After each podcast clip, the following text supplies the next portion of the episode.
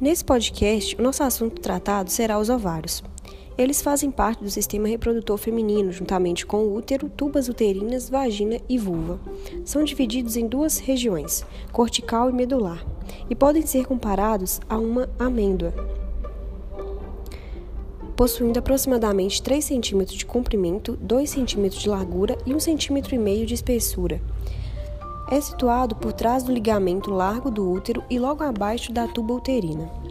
O mesmo possui três principais células: células epiteliais, células germinativas e as células do estroma. Além disso, as principais funções do, dos ovários são a produção dos hormônios sexuais femininos, que são a progesterona e o estrogênio, a produção e armazenamento dos óvulos que são liberados um a cada mês e recolhidos pelas tubas uterinas, enquanto durar a vida reprodutiva da mulher.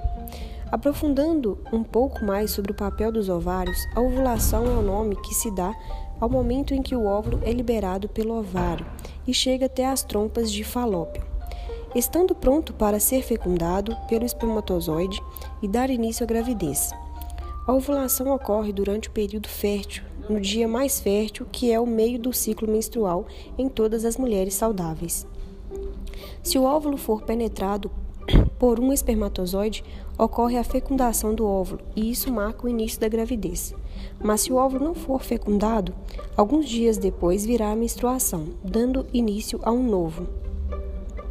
Em relação a algumas disfunções que podem ocorrer no ovário, a síndrome dos ovários policísticos acomete 10% das mulheres em idade reprodutiva, sendo um dos seus sintomas a infertilidade e a obesidade.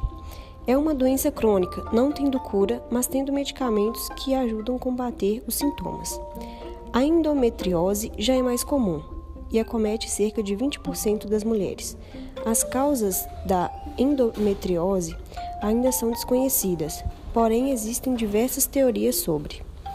Apesar de comum, algumas mulheres precisam de intervenção cirúrgica para reverter o quadro, e o uso de medicamentos ocorre também para eliminação dos sintomas. Dando continuidade ao assunto, algumas curiosidades podem ser pontuadas. Para a maioria das mulheres, o ciclo menstrual, menstrual dura 28 dias. A ovulação acontece de 24 a 36 horas a partir do momento em que o óvulo maduro é liberado na superfície do ovário. Estresse, atripulações do dia a dia e alguns hábitos rotineiros podem afetar o período ovulatório.